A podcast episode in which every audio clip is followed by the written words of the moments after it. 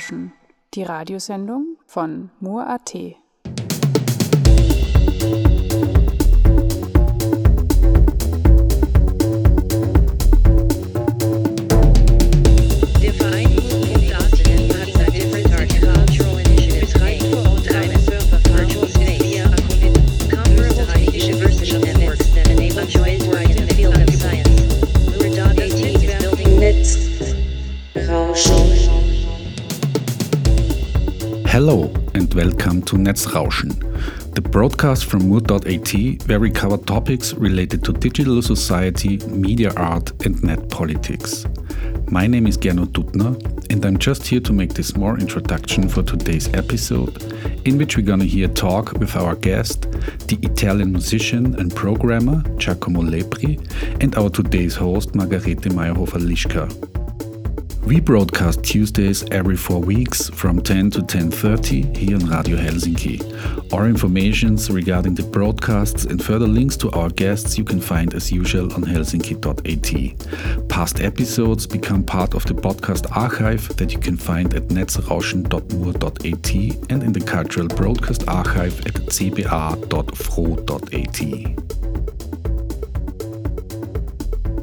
My name is Margarethe Maierhofer-Lischka, and I'll be your host for today's edition.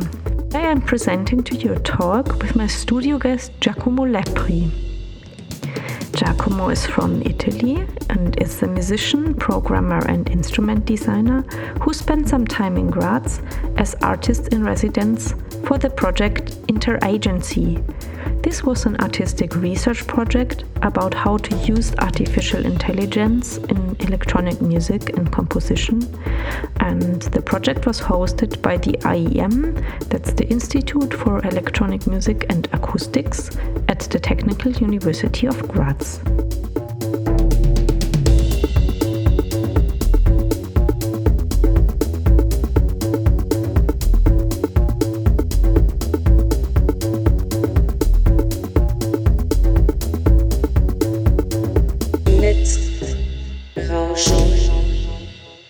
So, uh, my name is Giacomo Lepri. I am a musician, composer, performer of mainly electroacoustic music. I am very much engaged in the field of uh, in free improvisation, or maybe yeah, electroacoustic improvisation, and uh, I am also a researcher.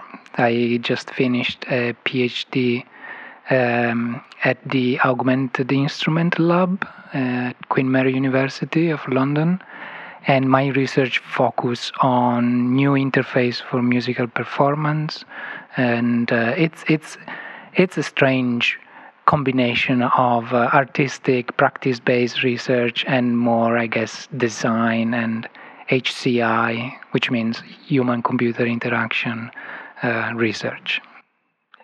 There are people that actually keep inventing instrument uh, with traditional tools in in in in the workshop. Um, i mm, personally work more in what people call um, the, the digital fabrication. So that means that um, we use tools that are found in traditional workshops uh, but also we use um, new new tools such as um, I don't know laser cutters or 3D printers, and in my more specifically, I also work a lot with the the design of software. So the instruments I made are generally tangible, something that is made of wood, for instance, and um, but also uh, have a component which is digital. So I use uh, microcontrollers such as Arduino or uh, uh, Raspberry Pi, these kind of uh, tools to uh, sense the the mm, generally yeah the, the gesture, the movement of the performer. Uh, interacting with the instrument and then transduce translate these uh, gestures into sound. So a big part of my job is rel- relates to the design of software, uh, audio using audio programming tools such as Pure Data, Max, or Csound, and and using this uh, then uh, the, the the the sound is is designed.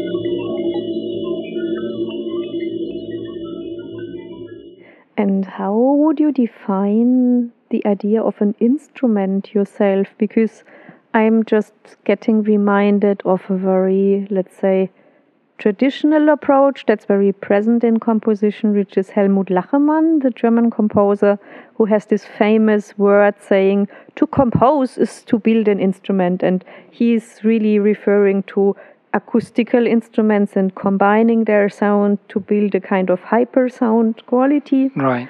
Um, how can you relate to that? This is uh, a very interesting question in the sense that there is a, a, a term that is very interesting in, in the in my field that is instrumentality. So there are researchers and musicians, composers that uh, work in, in in my context and use this term to try to define what is the nature of an instrument. So, what is the instrumentality of uh, of of an instrument? And so, if, in more philosophical terms, I guess the ontology. What is the um, yeah the the ontological element? How can can we consider uh, an instrument different from another uh, sound producing device?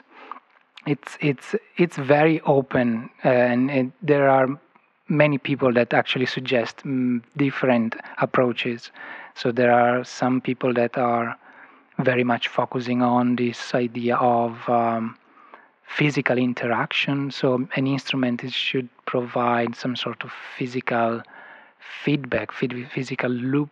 Um, others are more concerned with the social cultural life of um, instruments. So and I guess I tend to be yeah more uh, let's say in line with this approach. So what is an instrument in my view in the end is actually a matter of cultural negotiation and and uh, in in that in that respect I prefer to talk about instrumentalities rather than instrumentality in itself. So it's it's interesting to see how different people, different contexts, different culture produce their own idea of instrument, and in that there is no such a thing, such an instrument that as a, as something that lives in in the, in the air, in the, disconnected from um, a context. So I, I, I guess I follow this approach, and um,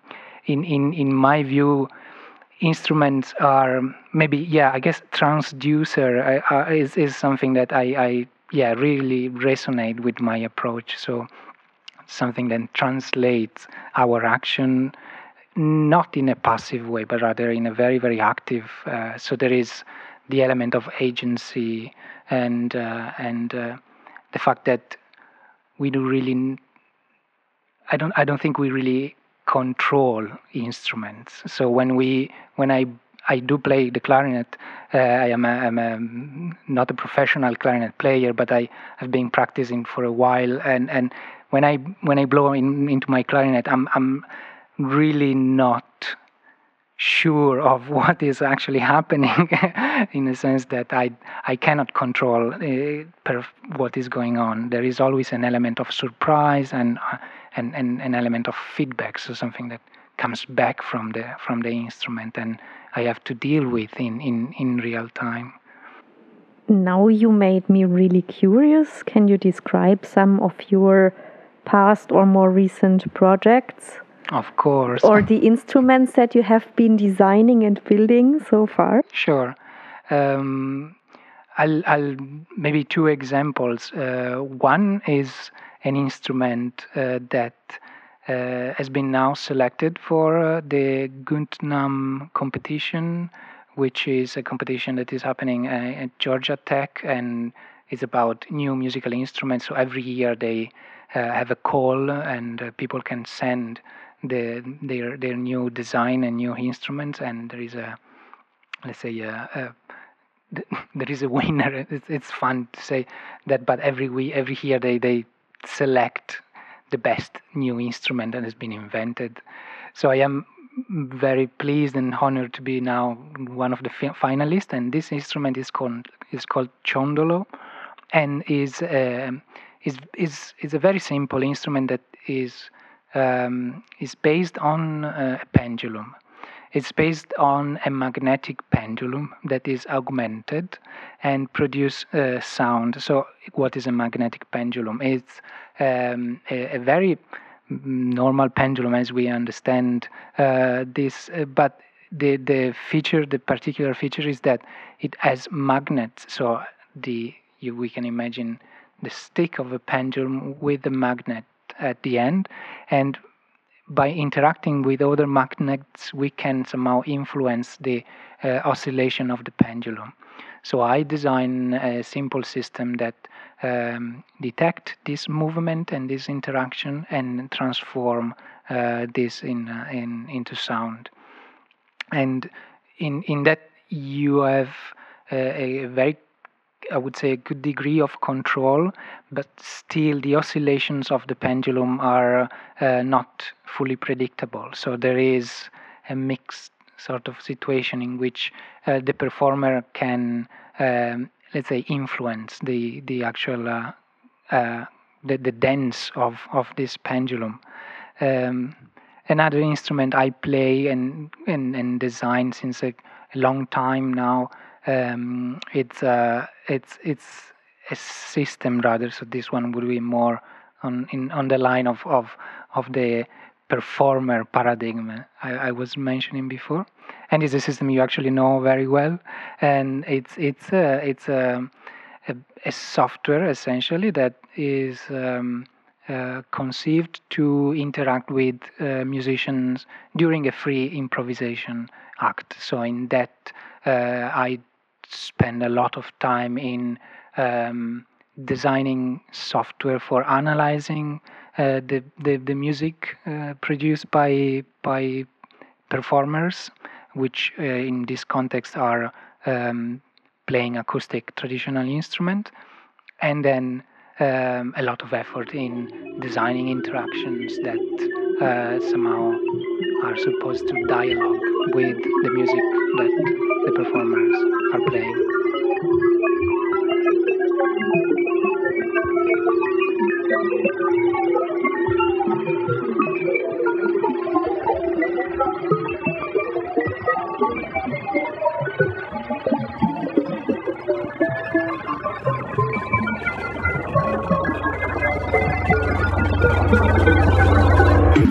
Um, what actually brought you into instrument design?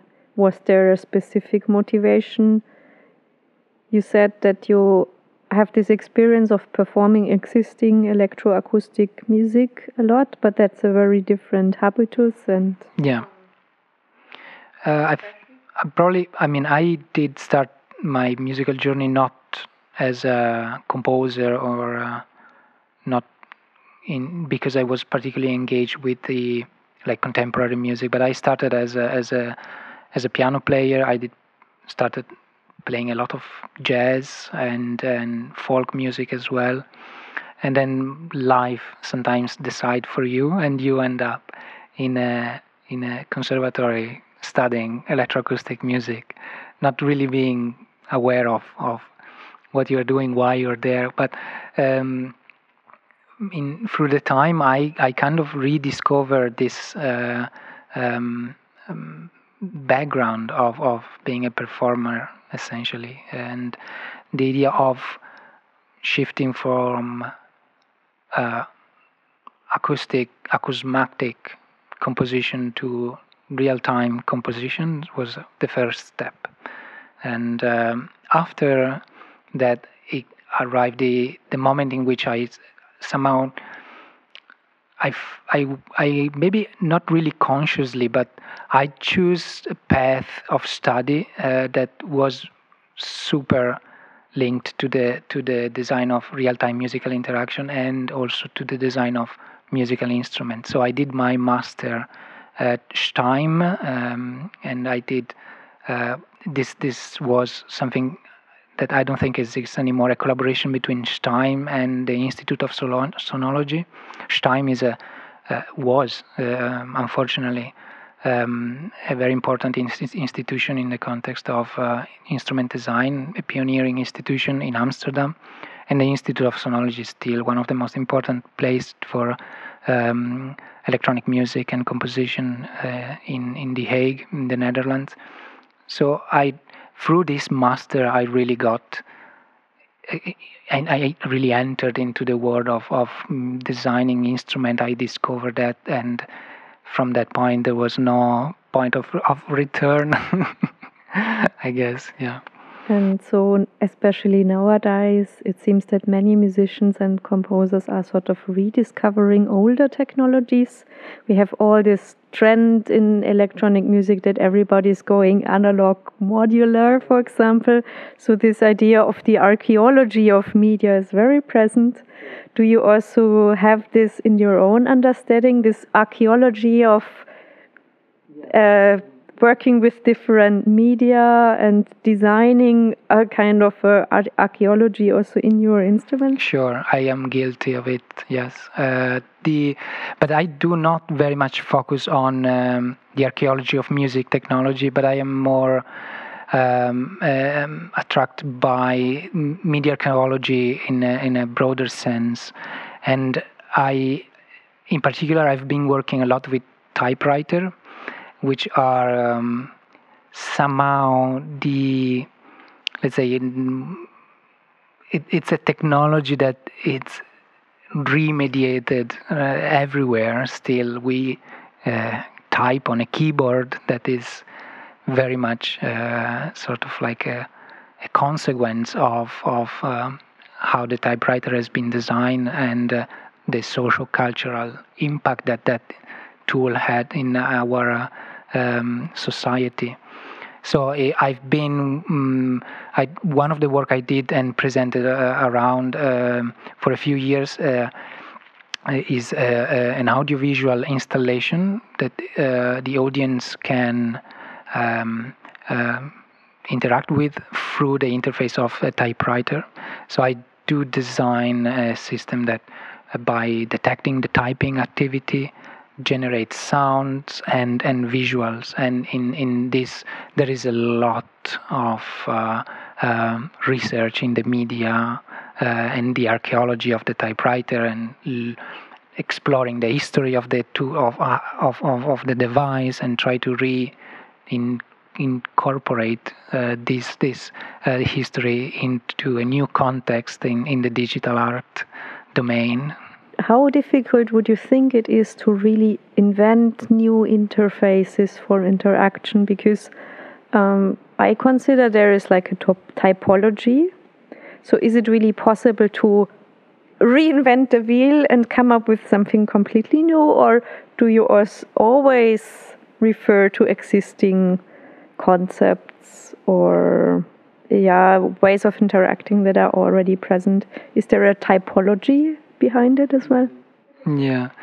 I am not a big um, fan of the term innovation and invention in that sense. I i mean there is a lot of um, say political and economical drive between these these words and um, it's it's it's a tricky path in a way. Um, I am much more supportive of practice that are engaged with yeah reinvention, remediation, redesign, recycling also. Um, so I think uh, in in the novelty in itself doesn't really exist is always a reinterpretation of something that somehow um, is already present, but is maybe recomposed, rearranged in a way that is partially innovative. And in that, I think, yeah, media study provides a lot of interesting reference. I am a, a big fan of uh, the remediation concept as developed by Grusin and, and Bolter. And, and, and also there is another notions that I really like, the, the idea of the script. So the description of technological artifact is, a, is an article which I love um, and and I very much um, I, I, I, I, recommend everyone to, to have a look because it's it's it's a beautiful article that provide a very nice um, perspective on on on how technologists, designers, engineers uh, somehow envision a, a, a, script in a very theatrical way. So it's something that we we we have to uh, uh follow when we interact with a with a with a, a new object, a new technical artifacts. So I would say every single design contains some sort of script, um, a, a, vision that has been somehow translated by the its inventor or creator or designer. Uh, of course, when people interact with an object, they do not necessarily follow the script, and they might reinterpret it, and and and this is this is a, a, a, a very interesting element to to to explore as well. But the fact that there is a, a script means that there is something that somehow pre-exists. Uh, it's it's it's uh, it belongs to a culture, belongs to a person that lives in a culture and is influenced by by by a culture. So in that sense, novelty per se, it's it's always something that reinvent a script okay. that um, already that really exists. Sounds a little bit also like. Uh, yeah. what you would call a, a, hacker's approach, hacking not in the uh, in the technical meaning of the term, which is very popular now, like a hacker as a coder or a hardware maker, but hacking as a cultural term, which means to subvert practices or to subvert the understanding how things are commonly done or seen or perceived. So this is really a kind of hacker's attitude. And as a, as a hacker, do you also support the idea of open source and open hardware, open culture for you to be accessible and to to modify? Personally, I never been super active in in uh, um, let's say as an activist uh, in in this context, or uh, but I've always been extremely supportive of any sort of open source and uh, and free implementation of of, uh, of technologies.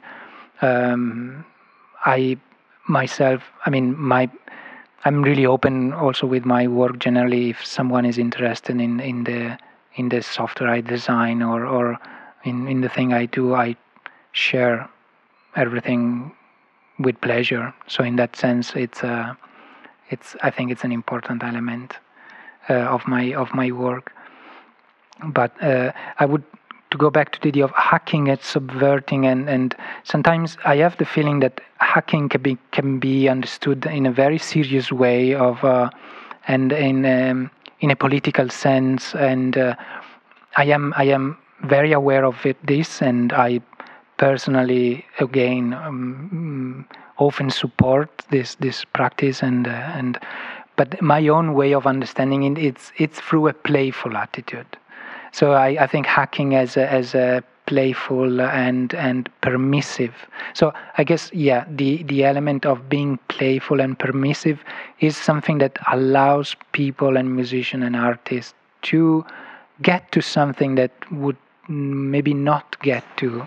Let's say be permissive means also to be to be open to the emergence of different voices and and so humor in that sense and and play not being too serious, not being too constrained. It's it's a way to let uh, subjectivities emerge in a in a welcoming way. No, so there is no right or wrong approach, and uh, in that sense, yeah. In which sense do you think that technology can contain or like perform and act humor and playfulness? Because normally technology is considered as something which is really functional and straightforward and very, very defined and very constricted in the way how it's made and how we want it to behave. So, where is the, the playfulness in the machine?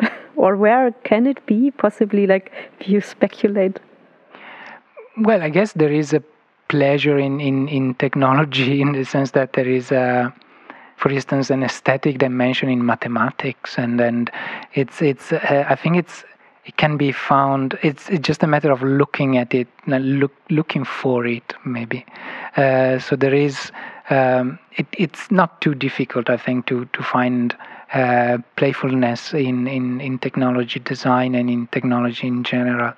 Um, I am afraid this is not a very shared approach or attitude, and clearly, n- numbers are rather rigid in itself uh, and and uh, logic and and so the scientific method more generally uh, is is clearly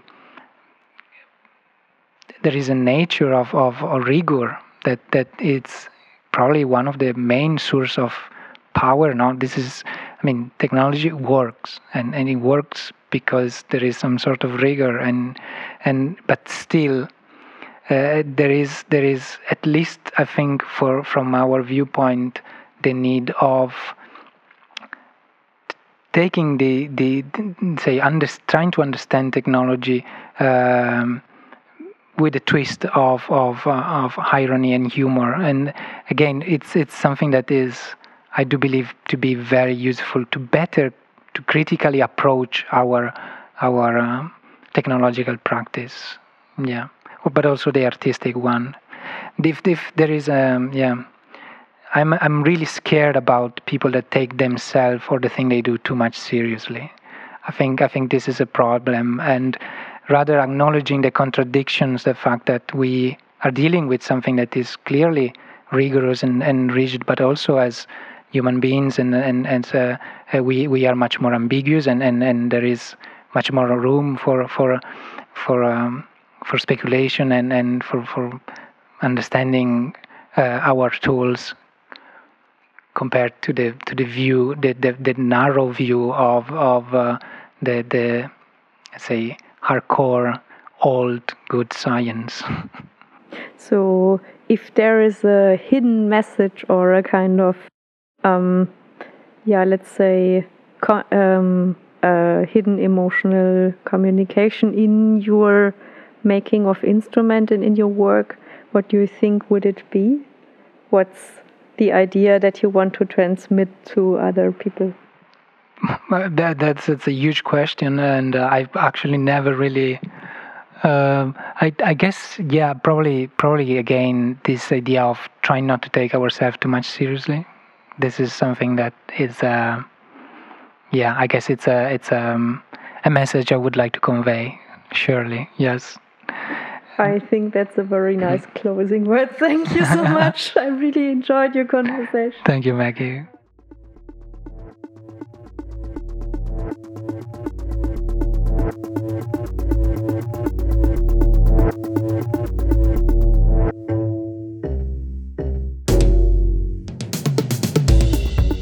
You are listening to Netzrauschen here on Radio Helsinki. I'm Margarethe Maierhofer-Lischka, and today we had a talk with Italian musician and programmer Giacomo Lepri. I hope you enjoyed it and hear you again next time.